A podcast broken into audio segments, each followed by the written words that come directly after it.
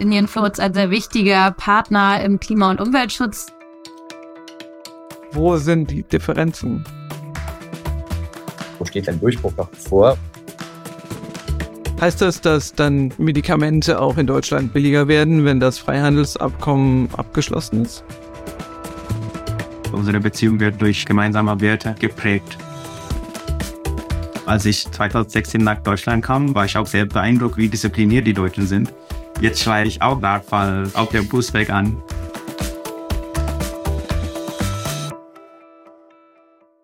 Herzlich willkommen zum Podcast vom Posten zu Einblicken in das Innenleben deutscher Außenpolitik. Heute zugeschaltet aus der indischen Hauptstadt habe ich einen Kollegen, den ich zuletzt tanzend in einem Video gesehen habe, das inzwischen an die drei Millionen Aufrufe erreicht hat. Indien ist die größte Demokratie der Welt und schickt sich an, mit seinen mehr als 1,4 Milliarden Menschen 2023 China als bevölkerungsreichstes Land der Erde zu überholen. Und Indien hat 2023 den Vorsitz der G20-Staaten inne, also des zentralen Forums für die Zusammenarbeit zwischen Industrie- und Schwellenländern. Das sind nur einige Aspekte, die im Ergebnis auch uns in Deutschland berühren. Um über Indien zu sprechen, haben wir nicht nur wie üblich Kolleginnen und Kollegen aus dem Auswärtigen Amt in Berlin und von unserer Botschaft eingeladen, sondern auch die indische Botschaft in Berlin. Ich begrüße Herrn Sakita Musini Pali. Vielen Dank, Sakita, dass du gekommen bist. Was ist deine Aufgabe an der Botschaft und kannst du uns kurz deinen Hintergrund beschreiben? Vielen Dank, Irina. Mein Name ist Sakita Musini Pali. Ich äh, bin für die politische Abteilung in der indischen Botschaft zuständig. Das ist eigentlich meine zweite Versetzung nach Berlin. Äh, während meiner ersten Versetzung habe ich Deutsch in Berlin 2016 18 gelernt. Und dann bin ich nach Kalifornien umgezogen und jetzt bin ich wieder in Berlin seit Juni 21. Ebenfalls mit am Tisch hier im Auswärtigen Amt sitzt unser Kollege Daniel Schemske. Was ist deine Rolle? Hallo, ich bin seit einem Jahr hier im Auswärtigen Amt im Südasien-Referat zuständig für Indien.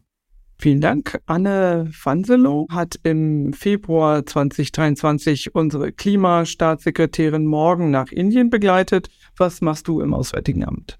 Genau, hallo, ich bin Anne Fanselow.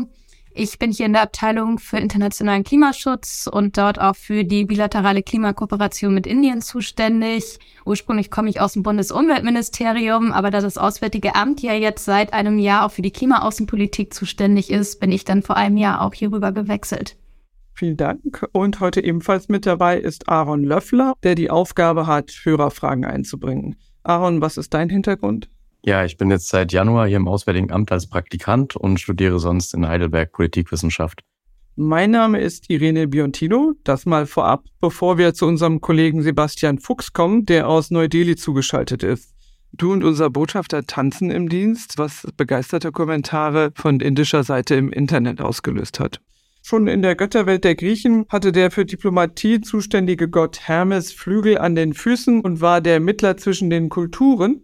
Inwieweit gilt das auch für dich und deine Arbeit? Und vielleicht möchtest du noch kurz erzählen, was es mit dem viralen Tanzvideo auf sich hat.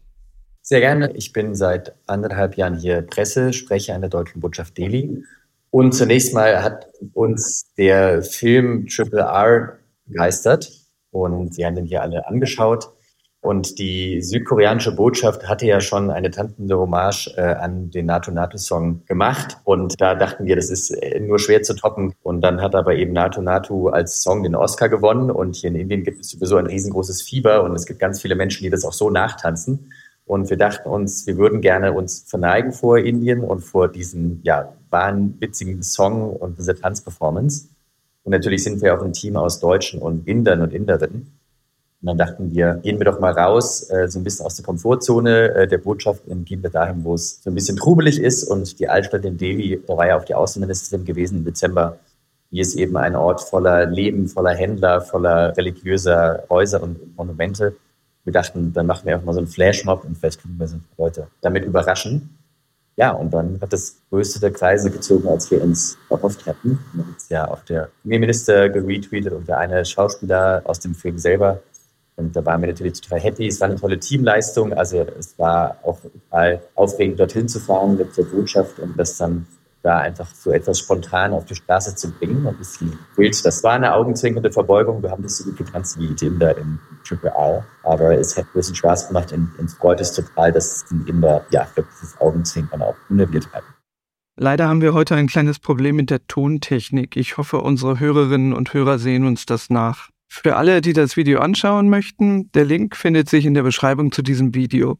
Ja, danke. Eine Kollegin, die in Indien auf Posten war, hat gesagt, das Leben in Indien ist so, als ob man beim Fernseher alle Farben auf volle Stärke dreht. Und man sieht, dass das eben in der Kommunikation für die Arbeit als Pressereferent und für Öffentlichkeitsarbeit auch bedeutet, dass man dann mit anderen Mitteln kommuniziert als hier in Deutschland.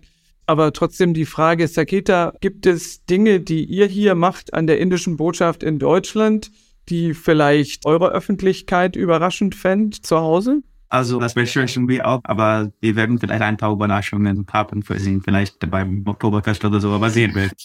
Ja, wir freuen uns schon drauf. Ja, sind wir schon mal gespannt. So, jetzt aber zu den harten Fakten. Ein paar Eckdaten, denn Indien ist ein Subkontinent mit enormen Gegensätzen. Also Frage in die Runde, wie groß ist Indien im Vergleich zu Deutschland? Indien ist etwa zehnmal so groß wie Deutschland. Unser Bundesstaat Rajasthan hat eine ähnliche Fläche wie Deutschland.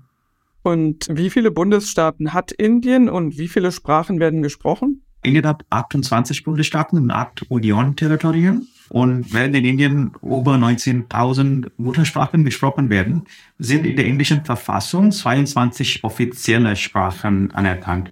Und äh, fast 97 Prozent der Bevölkerung spricht eine dieser Sprachen. Zum Beispiel Telugu ist meine Muttersprache und wird in Indien von 80 Millionen Menschen gesprochen. Abgesehen von der deutschen Botschaft in Neu-Delhi, wie viele diplomatische Vertretungen hat Deutschland in Indien? Wir haben in Indien noch vier Generalkonsulate, eins in Mumbai, eins in Chennai, in Bangalore und eins in Kalkutta. Und womit beschäftigen die sich? Mumbai zum Beispiel ist in Indien das Finanz- und Handelszentrum.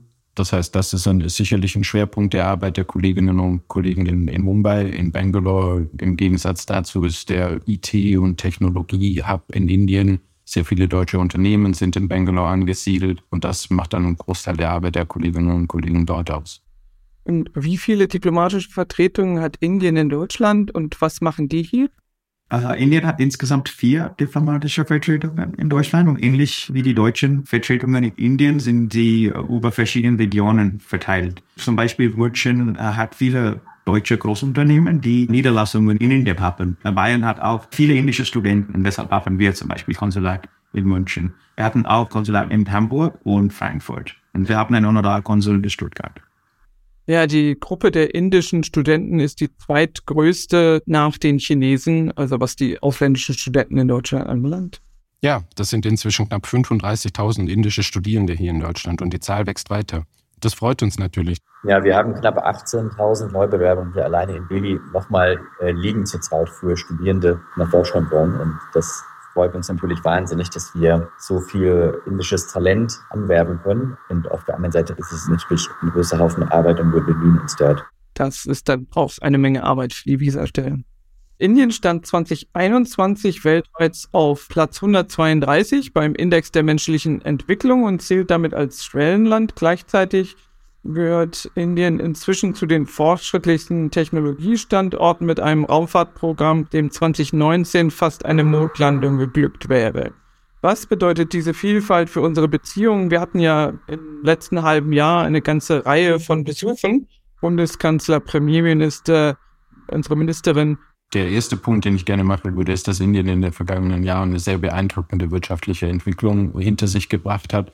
Die Wirtschaft in Indien ist einer der Wachstumsmotoren der Weltwirtschaft, sechs bis sieben Prozent Wachstum im Schnitt in den vergangenen Jahren. Und das hat auch dazu geführt, dass es Indien im Zeitraum von 2006 bis 2016 gelungen ist, knapp 300 Millionen Menschen aus der Armut zu befreien und ihnen ein besseres Leben zu ermöglichen.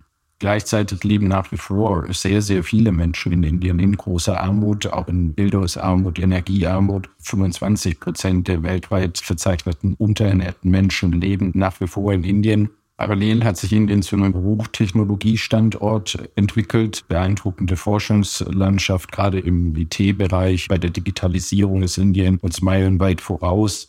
Die pharmazeutische Industrie in Indien ist ein weltweit relevanter Akteur. Das hat man während der Corona-Krise auch gesehen.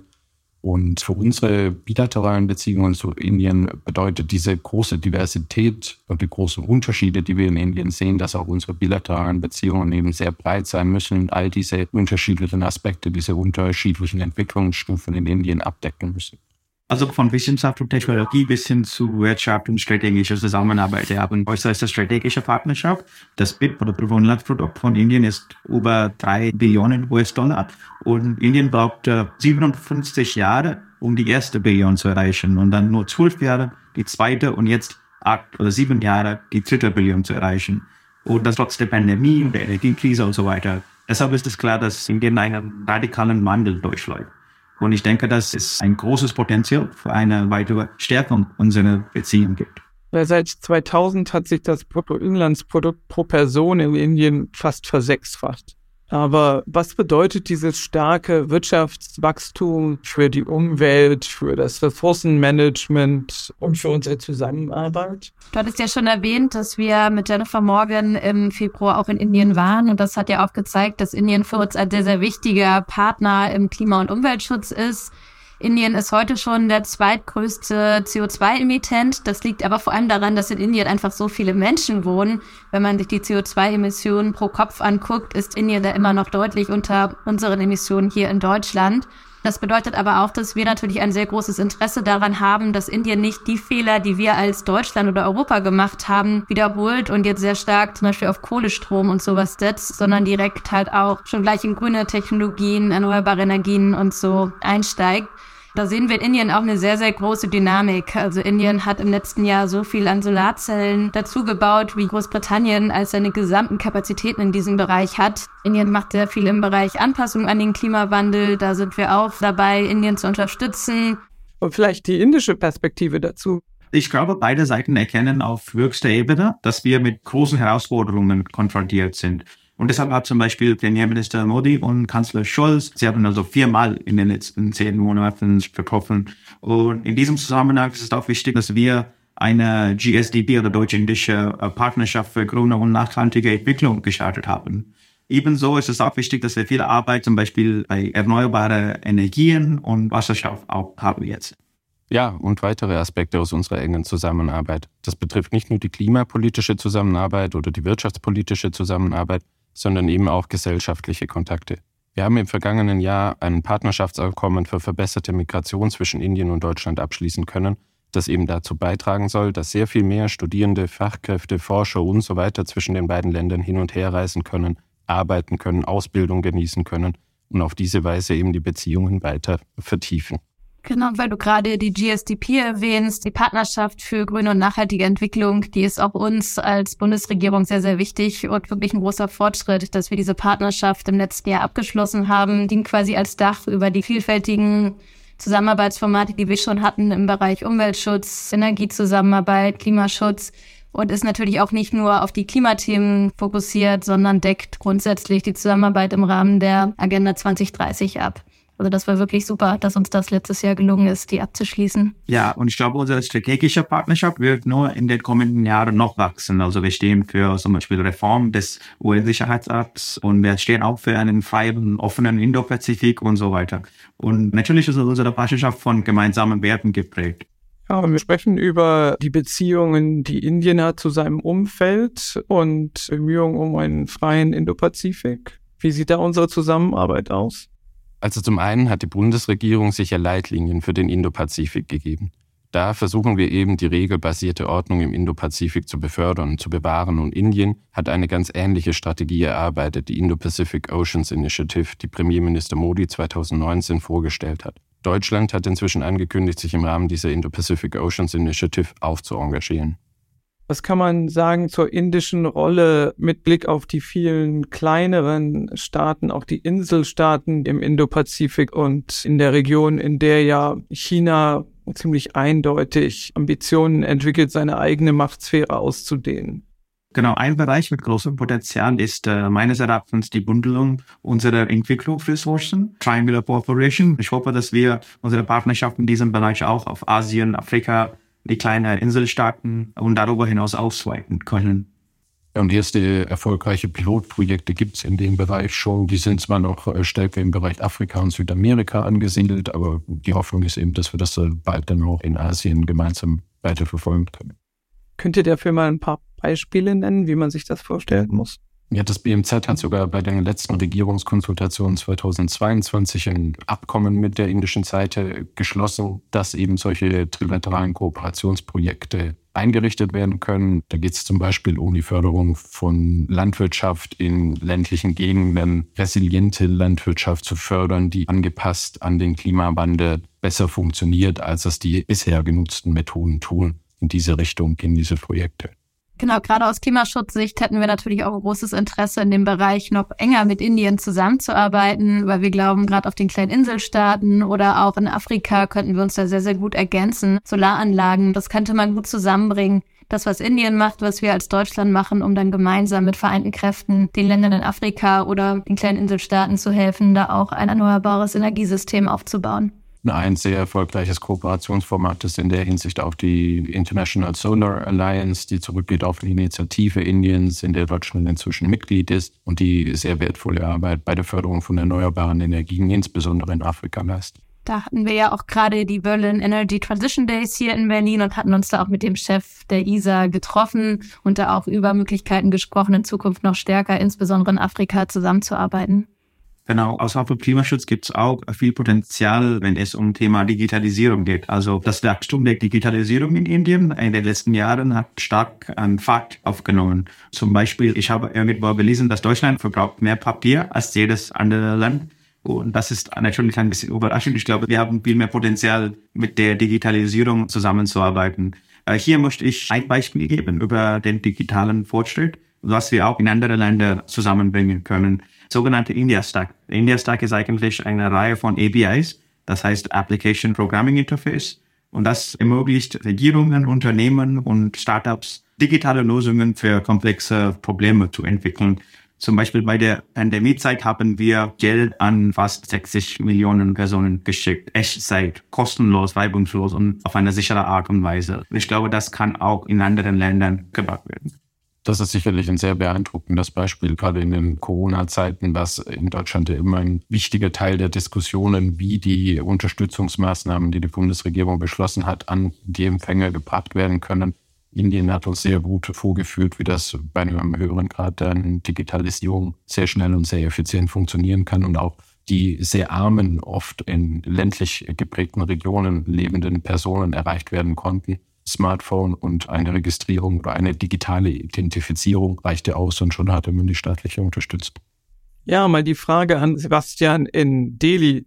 Wie läuft da der Alltag ab? Also welche Rolle spielt da die Digitalisierung? Wenn ich einen Tee trinken gehe an der Straßenecke, dann hat der Schreiwaller einen Code von diesem UPI-System und dann halte ich da mein Smartphone dran und kann einfach bargeldlos bezahlen, tippe den Betrag ein und zeige ihm das einmal kurz und dann ist das Geschäft gemacht. Indien ist da total weit vorne, deswegen hat ja auch die Außenministerin in der Altstadt einen Schal gekauft mit diesem UPI-System, weil es auch vielleicht eine kleine Geste der Anerkennung, dass da Indien wirklich ganz, ganz großen Pioniergeist hat und wir dann bei so einer vielfältigen Partnerschaft können wir sowieso total viel voneinander lernen. Kein Land bekommt ja mehr Unterstützung aus dem BMZ als Indien und das sind eben Gelder, die gehen in solarbetriebene Wasserfähren, die gehen in saubere Öfen, die gehen in Biodiversitätsprojekte. Und ich glaube, in bestimmten Bereichen hat Deutschland natürlich auch noch etwas anzubieten, also auch im Bereich Spitzentechnologie. Das sieht man da eben auch bei dem gegenseitigen Austausch von Talenten. Und deswegen, glaube ich, ist diese Partnerschaft so interessant, weil wir eben in einigen Bereichen dann so leicht komparative Vorteile haben und eben voneinander auch profitieren und uns gegenseitig inspirieren.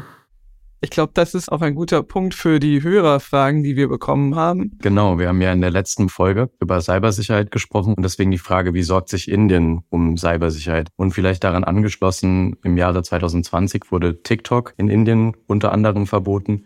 Wie kam es dazu? Für uns ist die Sensibilisierung der Öffentlichkeit die wichtigste Säule sozusagen bei dieser Vision eines cybersicheren Indiens. Sind auch internationale Partnerschaften sehr wichtig. Zum Beispiel, wir haben uh, Cyber Security Dialogs und Digital Dialogs mit Partnern wie Deutschland. TikTok. Indien hat eines der öffentlichsten Systeme für ausländische Direktinvestitionen der Welt. Und das gilt auch für Internetunternehmen. Aber Internetunternehmen, die in Indien tätig sind, müssen sich an die Vorschriften halten. Und es handelt sich also nicht um TikTok, sondern mehr als hunderte Apps. Und die zuständigen Ministerien haben Infos bekommen, dass die Daten der Nutzer werden gestohlen oder heimlich oder unbefugt an Server außerhalb Indiens übermittelt. Und diese Sammlung dieser Daten, ihre Auswertung und Profiling gibt uns große Sorge und deshalb haben wir sofort Maßnahmen ergriffen. Die Diskussion ist ja auch in Deutschland am Laufen und einzelne Regierungen haben TikTok auch schon zumindest auf Regierungsgeräten verboten, die USA unter anderem. Ein Stichwort, das verwandt ist, ist die Coalition for Disaster Resilient Infrastructure. Also die Initiative, dass im Bereich Katastrophenvorbeugung man resiliente, nicht so leicht anfällige Infrastruktur ausbaut. Und da gehören dann auch immer mehr digitale Infrastrukturen dazu. Ja, also wir möchten auch Zusammenarbeit durch multilaterale Initiativen wie die International Solar Alliance und die Coalition für Katastrophen, die resiliente Infrastruktur und wir alle erkennen, dass die, die Kosten, Reparaturen zu ermöglichen, viel mehr als die Kosten von präventiver Maßnahmen. Und deshalb ist die resiliente Infrastruktur sehr, sehr wichtig in diesem Zusammenhang. Ja, ein Dollar, den man ausgibt für Prävention, erspart einem mehrere Dollars, die man ausgeben muss, wenn man einen Schaden hat. Das ist ja auch ein Thema, was bei den internationalen Klimaschutzverhandlungen immer mehr auf die Tagesordnung kommt. Da hat sich unsere Ministerin ja auch im letzten Jahr sehr für eingesetzt, dass wir uns auch dem Thema Schäden und Verluste, die durch die Klimakrise verursacht werden, endlich annehmen. Und ich glaube, auch da sind solche Initiativen total wichtig und zu verhindern, dass diese Schäden und Verluste überhaupt erst eintreten. Also wir sehen da sehr, sehr viele Initiativen, die Indien eingebracht hat und vorangebracht hat, die aus unserer Sicht wirklich sehr wichtig sind und wo wir auch gucken, wie wir da mit Indien zusammenarbeiten können. Genau, Sie haben über kleine Inselstaaten gesprochen. Das gilt für viele Länder im globalen Süden, dass die Länder, die am wenigsten mit dem Klimawandel zu tun haben, werden am stärksten betroffen. Und das ist natürlich ein großes Thema auch bei uns und Deutschland. Ja, die haben jetzt über lauter Dinge geredet, wo wir zusammenarbeiten wollen. Also wo sind denn die Differenzen? Also als indischer Diplomat würde ich es votiert, dass meine deutsche Kollegin zu diesem Thema vorlegt. Äh, aber ja, also nur zu vereinfachen, Indien hat nur wenig, nur vier oder fünf Prozent zur globalen Erwärmung beigetragen. Trotz unserer Bevölkerung ist 17 Prozent. Und deshalb denken wir, dass wir viel mehr Mittel brauchen von den Industrieländern, um dieses Problem zu lösen. Aber gleichzeitig haben wir uns auch verpflichtet, Strategien für eine nachhaltige Entwicklung zu verfolgen. Und deshalb sehen wir, dass zum Beispiel wir haben unsere Gesamtkapazität von Solarenergie auf fast 43 Prozent erhöht. Genau, also wir nehmen bei den Klimaverhandlungen natürlich auch wahr, dass für Indien das Thema Klimagerechtigkeit sehr wichtig ist und die Bereitstellung von Klimafinanzierung. Die Industrieländer haben sich 2009 dazu verpflichtet, ab 2020 jeweils pro Jahr 100 Milliarden insgesamt zur Verfügung zu stellen. Und das haben wir bisher noch nicht erreicht als Industriestaaten, obwohl wir als Deutschland da schon mehr oder weniger unseren Fair Share beisteuern. Insofern verstehen wir total, dass das Länder wie Indien und auch andere Länder, die besonders unter der Klimakrise leiden, natürlich ein sehr wichtiges Anliegen ist. Und deswegen setzen wir uns auch dafür ein, dass dieses 100 Milliarden Ziel jetzt endlich bald erreicht wird.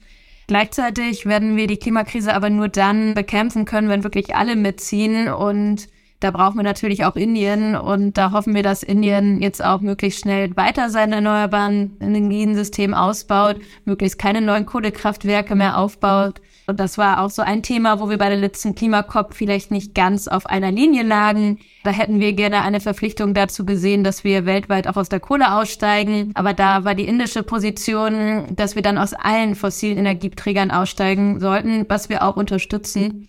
Also ich glaube, wir haben bei vielen Sachen vielleicht nicht hundertprozentig bei den Klimaverhandlungen die gleiche Position, aber es geht in eine gleiche Richtung und wir verstehen sehr, wo die indische Seite herkommt.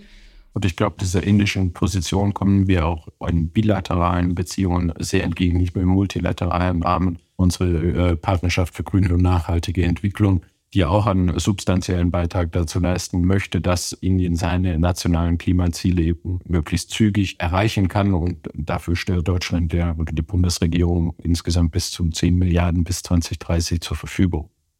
Ja, und noch ein wichtiger Punkt, den ich erwähnen möchte, ist verantwortungsvoller Konsum. Also wir sprechen sehr oft von Energie und wie wir erneuerbare Energie nutzen müssen. Aber ich glaube, es geht auch um verantwortungsvoller Konsum. Und das sehen wir nicht so oft in vielen Ländern in Europa. Deshalb haben wir eine Bewegung gestartet, Lifestyle for Environment. Und deshalb wollen wir ein äh, nachhaltiges äh, Wachstum fördern durch minimale Abfallproduktion. Es geht nicht nur um, dass wir den gleichen Lebensstil weiterführen, also weiter so machen, sondern auch das nochmal umdenken. Wir sind auch absolut der Meinung, dass wir unsere Energie und unsere Ressourcen effizienter nutzen sollten. Und ich glaube, der letzte Winter hier in Deutschland hat ja auch gezeigt, dass da noch äh, viel möglich ist, wenn wir uns dann alle mal anstrengen. Wichtig ist es halt, dass wir uns nicht nur auf die Konsumentenseite konzentrieren, sondern auch gucken, wie wir die Rahmenbedingungen schaffen, damit die Industrie und die Unternehmen so produzieren, dass es halt nachhaltig ist und damit wir auch den Konsumenten überhaupt die Möglichkeit geben, nachhaltig zu konsumieren. Aber wir finden es total gut, dass Indien dieses Thema mit der Live-Initiative auch bei G20 so prominent auf die Agenda gesetzt hat. Und ich glaube, diese indische Initiative knüpft auch an die Arbeit, die Deutschland oder die Bundesregierung im G7-Rahmen im vergangenen äh, Jahr geleistet hat. Da wurde auch schon zum Thema Kreislaufwirtschaft wichtiges Papier erarbeitet, das genau diesen Gedanken der Ressourceneffizienz aufnimmt. Und ich glaube, ein guter Rahmen, um an dieses Papier anzuknüpfen, ist eben auch der indische Vorsitz in den G20. Und ähm, abgesehen von Papieren, wie muss man sich das in der Praxis vorstellen? Ja, zum Beispiel effizientere Nutzung von Energie. Die indische Regierung hat zum Beispiel ein Programm namens Ujala. Das heißt, wir hatten zwischen 2015 und 2022 rund 360 Millionen LEDs verteilt. Und das Ujala-Programm führt dazu, dass wir Einsparungen von 47.000 Millionen Kilowattstunden Energie pro Jahr gespart haben. Und auch 36 Millionen Tonnen CO2-Emissionen reduziert werden durch dieses Programm. Außerdem hat das Wirtschaftsministerium ja auch seit langer Zeit eine Energiepartnerschaft mit Indien, das Indo-German Energy Forum. Und da gibt es auch diverse Arbeitsgruppen, zum Beispiel zum Thema Energieeffizienz, wo man sich über die jeweiligen Erfahrungen austauscht und auch ganz konkret gemeinsam Projekte aufsetzt. Darüber hinaus haben wir auch die internationale Klimaschutzinitiative als Bundesregierung und fördern auch über die Projekte in Indien. Äh, wir sind zum Beispiel gerade dabei, ein Projekt zum Thema Energiespeicher aufzusetzen, wo Lösungen gemeinsam erarbeitet werden sollen. Ja, Energiespeicher ist ja ein spannendes Thema. Jeder möchte gerne den Strom vom Dach irgendwo speichern und Batterien sind schrecklich teuer. Was ist da der Weg, den man in Indien verfolgt? Also ich glaube, gerade in Indien ist es halt ein besonders wichtiges Thema, weil ganz viel des erneuerbaren Stroms über Solarzellen produziert wird und die Sonne scheint nun mal nur tagsüber. Und als wir jetzt mit Jennifer Morgan, unserer Staatssekretärin in Indien waren, war das auch ein Thema, was von der indischen Seite immer wieder genannt wurde, als ein Bereich, wo sie noch stärker mit uns kooperieren wollen. Und insofern waren wir eigentlich sehr froh, dass wir schon dieses Projekt über die internationale Klimaschutzinitiative haben, was jetzt seine Arbeit aufnimmt, sind aber auch gerade im Überlegen, wie wir gemeinsam daran arbeiten können, die Kosten für Energiespeicher runterzubringen, weil aktuell ist das immer noch der kostenspieligste Teil in der Energiewende. Ja, und ich glaube auch, dass wir über grünen Wasserstoff sprechen müssen in diesem Zusammenhang. Also Deutschland und Indien haben gleiche Pläne zum Beispiel. Indien hat viele Sonne, Deutschland hat Elektrolysekapazität. Und ich denke, dass wir weiter Länder können da also zusammenarbeiten. Indien ist zu einem globalen Zentrum für die Produktion von Solarenergie. Wir wollen auch ein globales Zentrum von grünem Wasserstoff haben wir laden Deutschland ein, also in diesem Zusammenhang äh, sich in diesem Bestreben anzuschließen. Und grüner Wasserstoff kann natürlich auch als Energiespeicher dienen und insofern hilft das dann auch, die Energiewende weiter voranzutreiben. Viele Industrie oder Sektoren haben diese Kapazität. Also viele, also die Bürger in Indien haben einen großen Bedarf an Energie, aber zum Beispiel Stahl oder so. Viele Unternehmen können viel mehr leisten. Zum Beispiel Indian Railways ist ein staatliches Unternehmen und hat schon beschlossen, bis 2030 carbon neutral zu sein. Und das heißt, wenn wir uns auf spezifische Sektoren konzentrieren, können wir auch viel mehr schaffen. Das war übrigens auch was, was wir in Indien festgestellt haben. Indien ist im Bereich E-Mobilität auch schon super weit. Und ich glaube, da gibt es auch so ein paar Bereiche, wo wir uns als Deutschland noch ein bisschen was von Indien abgucken können. Das betrifft vor allem die Zwei- und Dreiräder, die in Indien schon inzwischen sehr elektrifiziert sind, während wir in Deutschland ja immer noch mit der Transportwende mittendrin sind, das entsprechend umzusetzen. Gibt es dazu gemeinsame Forschungsprojekte? Von Unternehmensseite auf jeden Fall. Der Bundeskanzler zum Beispiel hat ein Unternehmen besucht in Bangalore, das äh, im Bereich E-Mobilität aktiv ist. Bosch ist da ein großer Anteilseigner in diesem Unternehmen. Und genau, wir haben auch viele deutsche Unternehmen, die in Indien tätig sind, so bei die Volkswagen. Und ich habe auch gehört, dass viele Abkommen werden abgeschlossen zwischen indischen Unternehmen und deutschen Unternehmen in diesem Bereich. Ja, ich glaube, das Interesse ist eben nochmal sehr, sehr gewachsen von der deutschen Wirtschaft in Indien. Also wir haben ja 2000 Unternehmen, rund 2000 deutsche Unternehmen in Indien. Und wenn man von der Frage ausgeht, wo sind wir uns noch nicht ganz einig, kann man die auch so interpretieren, wo steht ein Durchbruch noch bevor? Und da sind wir bei dem Freihandelsabkommen sehr, sehr hinterher, als Europäische Union mit Indien zu einer Einigung zu kommen. Und auch der Besuch des Kanzlers hat ja gezeigt, mit über zehn CEOs im Gepäck, also wie stark Indien nochmal stärker auf die Landkarte der deutschen Wirtschaft gerückt ist, auch wenn es darum geht, diversifizieren, wenn es darum geht, ähm, Talente anzuwerben, wenn es darum geht, in ein Land zu kommen, wo es eben viel in dem Bereich zu tun gibt. Und ich glaube, viele Unternehmen hier vor Ort hoffen auf dieses Freihandelsabkommen weil das doch nochmal unsere Handelsbeziehung auf eine neue Ebene prüfen würde. Das Freihandelsabkommen bedeutet, dass wir dann Waren und Dienstleistungen leichter austauschen können. Was sind die, um die es da hauptsächlich geht? Also von deutscher Seite sind das äh, sicherlich die klassischen Produkte, die wir auch nach Indien exportieren. Fahrzeuge, Maschinen, chemische Produkte. Andersrum, wenn ich das äh, vielleicht auch für dich äh, sagen darf, äh, Sakete, pharmazeutische Produkte sind eines der wichtigsten Exportprodukte von Indien, an denen auch wir in Europa sehr, sehr hohen Bedarf haben. Dann Vorprodukte, Teile für Maschinen, Fahrzeuge, aber insbesondere natürlich auch ein ganz wichtiger Punkt auch für die indische Wirtschaft sind IT-Dienstleistungen, die Indien in großer Masse exportieren könnte. Genau. Und wichtig ist auch, dass das Freihandelsabkommen auch ein strategisches Element hat. Und heute sprechen wir viel über Diversifizierung, sodass wir die Lieferketten weltweit diversifiziert, widerstandsfähig und nachhaltig halten können. Ja, das hat sich ja auch gezeigt während der Pandemie, als die Rohstoffe für fiebersenkende Medikamente knapp waren, weil es Lieferengpässe gab. Wir haben zwar eine große pharmazeutische Industrie in Deutschland, aber die Rohstoffe kommen aus Asien. Und heißt das, dass dann Medikamente auch in Deutschland billiger werden, wenn das Freihandelsabkommen abgeschlossen ist? Das ist einer der zu erhoffenden positiven Effekte, absolut. Indien ist auch bekannt in vielen anderen Ländern als ein Hersteller für zuverlässige und billige pharmazeutische Produkte. Indien ist einfach in einer sehr ähnlichen Position wie die EU und Deutschland mit einer hohen Abhängigkeit in einzelnen Bereichen, gerade von China und ich glaube, beide Seiten, Indien und die EU, haben ein Interesse daran, diese Abhängigkeiten zu reduzieren. Damit sind wir bei dem Verhältnis Indiens auch zu seinen Nachbarn. Einer davon ist China. Welchen Einfluss hat das indische Verhältnis zu seinen Nachbarn auf die indische Politik insgesamt? Ja, also das Engagement Indiens gegenüber China ist komplex, aber der chinesische Versuch, den Status quo entlang unserer Grenze einseitig zu verändern, hat den Frieden und die Ruhe entlang der Grenze gestört. Und das war das erste Mal in 2020 seit 30 Jahren. Ja, es Kämpfe gegeben. Ja, und natürlich hat die indische Streitkräfte darauf angemessen reagiert. Und mein Außenminister hat äh, seinem Amtskollegen schon mitgeteilt, dass die Wiederherstellung der Normalität die Wiederherstellung von Frieden voraussetzt entlang der Grenze. Aber beide Seiten bemühen sich weiterhin auf diplomatischen Weg einer Lösung zu finden.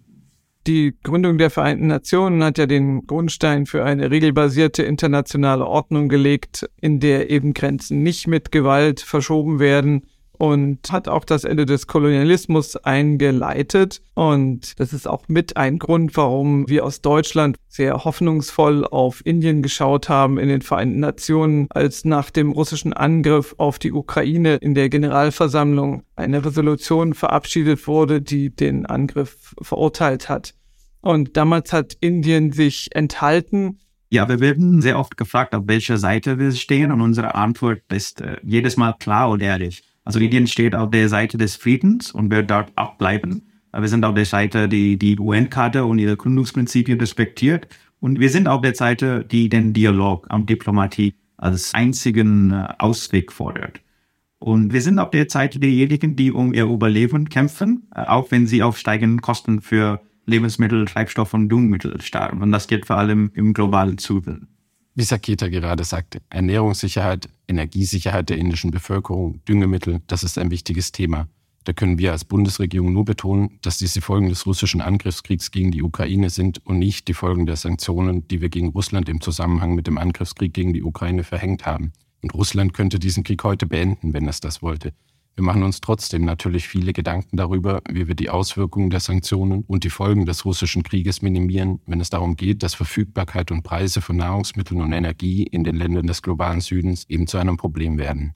Ja, wie ist traditionell das Verhältnis zu Russland? Wie ist die indische Vergangenheit im Verhältnis zu Russland? Indien hat sein Engagement mit allen Großmächten aufgebaut und das gilt auch für die USA, für Deutschland, für die europäischen Partner und Russland. Man hat China als Nachbar und Russland. Ja, ich glaube, das ist wirklich ein entscheidender Punkt, dass das Umfeld, in dem Indien seine außenpolitische Position da formuliert, eben ein ganz anderes ist als das unsere. Es ist sicherlich richtig, dass Indien den russischen Angriffskrieg gegen die Ukraine bislang nicht verurteilt hat, sich in den äh, Vereinten Nationen auch bei den Abstimmungen über alle relevanten Resolutionen zu diesem Thema enthalten hat. Und wir als äh, Deutschland hätten uns da sicherlich eine andere Positionierung von Indien gewünscht. Aber wir sehen natürlich auch, dass Indien diesen Krieg aus einer anderen Perspektive betrachtet andere Punkte in den Mittelpunkt stellt. Wichtige Initiativen sind da die Black Sea Grain Initiative, also diese Initiative, die unter anderem unter Vermittlung der Türkei zustande kam, die es der Ukraine ermöglicht, Getreide zu exportieren nach wie vor. Und äh, das sind so die Punkte, wo wir im ständigen Dialog eben die jeweilige Position versuchen, besser nachzuvollziehen und Verständnis zu entwickeln. Genau, heute stehen viele Länder des globalen Südens vor vielen Herausforderungen. Schuldenkrise, Ernährungssicherheit, Bedrohung durch nichtstaatliche Akteure, Klimafinanzierung und so weiter und wollen viel mehr darüber reden. Das bringt uns auch zu den G20. Da hat Indien ja dieses Jahr den Vorsitz. Genau, die G20-Länder machen 85 Prozent des Welt-BIPs aus und etwa zwei Drittel der Weltbevölkerung. Und deshalb ist das ein wichtiges äh, oder das zentrale für, für wirtschaftliche Zusammenarbeit. Und was möchte Indien da erreichen bis zum Ende der Präsidentschaft? Ähm, also unser Motto ist eine Adaptation des Sanskrit-Spruchs Vaisudev Kudamukam. Das bedeutet, dass die Welt eine Familie ist. Deshalb haben wir auch das Motto One Earth, One Family, One Future. Und wir wollen viel mehr über die Makroökonomie, Klimaschutz, Klimawandel, Energie, Umwelt auch viel mehr reden. Und es ist sehr wichtig, dass wir über Themen reden, die uns vereinen und nicht uns spalten. Das ist bei uns sehr wichtig. Genau, die G20 sind ja auch für einen Großteil der weltweiten CO2-Emissionen verantwortlich. Insofern hoffen wir auch sehr, dass von der indischen G20-Präsidentschaft auch ein starkes Signal für mehr Klimaschutz ausgeht, für einen schnelleren Ausbau der erneuerbaren Energien. Wir glauben, gerade mit Blick auf die COP, die jetzt dieses Jahr ansteht, brauchen wir da wirklich ein starkes Signal, damit wir dann auch bei der COP entsprechend global ambitionierte Beschlüsse haben können. Und Indien hat auch vor allem das Thema Ausbau der erneuerbaren Energien sehr stark in den Fokus gestellt und wie man da auch eine Finanzierung für alle und auch gerade für ärmere Länder hinbekommen kann, damit die das auch entsprechend machen können. Ja, COP, also der jährliche Klimagipfel. Dieses Jahr im Dezember in den Vereinigten Arabischen Emiraten. Ja, also es sieht aus, als hätten wir noch viele Dinge vor uns. Aber aus dem Gespräch heute, welche Erkenntnisse sollten unsere Zuschauer oder Zuhörer mitnehmen oder was nehmen wir mit aus dem Gespräch? Also ich glaube, eine wirklich äh, wichtige Einsicht für uns ist, dass wir unsere Klimaschutzziele nur gemeinsam mit Indien erreichen können. Deshalb arbeiten wir so intensiv im Klimabereich mit Indien zusammen. Auch unsere Ziele zur Diversifizierung und zu Wirtschaftsbeziehungen in Asien können wir nur mit Indien erreichen. Deshalb ist äh, das Freihandelsabkommen zwischen der EU und Indien für uns von so zentraler Bedeutung. Und ich glaube, in vielen anderen Bereichen gibt es ebenfalls noch sehr, sehr viel Potenzial zur weiteren Vertiefung unserer bilateralen Beziehungen mit Indien. Und zumindest unser Eindruck ist, dass auch Indien daran ein sehr großes Interesse hat.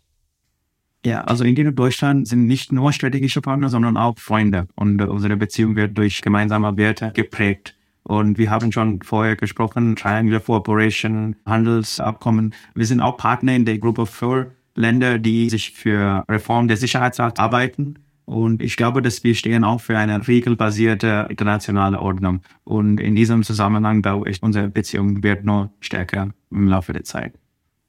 Vielen Dank. Vielleicht können wir jetzt nochmal über irgendwas nicht so Ernsthaftes reden. Also, du warst in Indien. Was hat dir am besten gefallen? Ha, also ehrlich gesagt, als ich in Indien war, habe ich hauptsächlich Konferenzsäle von innen gesehen, weil unsere Staatssekretärin die Reise einfach nutzen wollte, um besonders viele Gespräche zu führen. Auch für sie war es die erste Indienreise in dieser Funktion und das wollte sie halt wirklich nutzen. Insofern hatten wir ein sehr, sehr volles Programm. Was mir aber sehr gut gefallen hat, war das indische Essen, weil davon haben wir dann auch in den Konferenzräumen genug bekommen. Was ist, wenn man als Inder in Deutschland lebt? Woran muss man sich am ehesten gewöhnen, wenn man hierher kommt? Die größte Umstellung besteht darin, dass man nicht das gleiche Unterstützungssystem hat. Indien hat äh, vielleicht zu viele Unterstützung von Freunden, Familien, äh, entfernten Verwandten und so weiter. Und das ist anders in Deutschland. Aber als ich 2016 nach Deutschland kam, war ich auch sehr beeindruckt, wie diszipliniert die Deutschen sind. Jetzt schreibe ich auch Radfall auf der Busweg an. Ja, man passt sich an. Und äh, Frage an Sebastian nach Neu-Delhi. Was äh, war für dich die größte Umstellung, als du dahin gekommen bist? Ich glaube, dass man hier die ganze Zeit von so vielen Menschen umgeben ist. Und das ist auch total ein Gewinn. Aber ich empfinde das so, dass die meisten Menschen, die hier leben, einfach ganz viel reden äh, am Tag. Und es sind einfach es wird so viel miteinander besprochen und deswegen empfinde ich die Inderinnen und Inder als wahnsinnig zugewandt und menschenfreundlich. Sie sind einfach gewohnt, ganz viel Interaktion und Konversation zu betreiben und das war eine sehr schöne Erfahrung. Herzlichen Dank an alle Beteiligten und für unsere Zuhörer und Zuhörerinnen. Wir freuen uns über Zuschriften, Anregungen, Themenvorschläge und Fragen an podcast.diplo.de. Und wer als Autor oder Autorin genannt werden möchte, namentlich oder anonymisiert, der möge das dazu schreiben. Machen Sie es gut bis zur nächsten Folge und schalten sich hoffentlich wieder ein.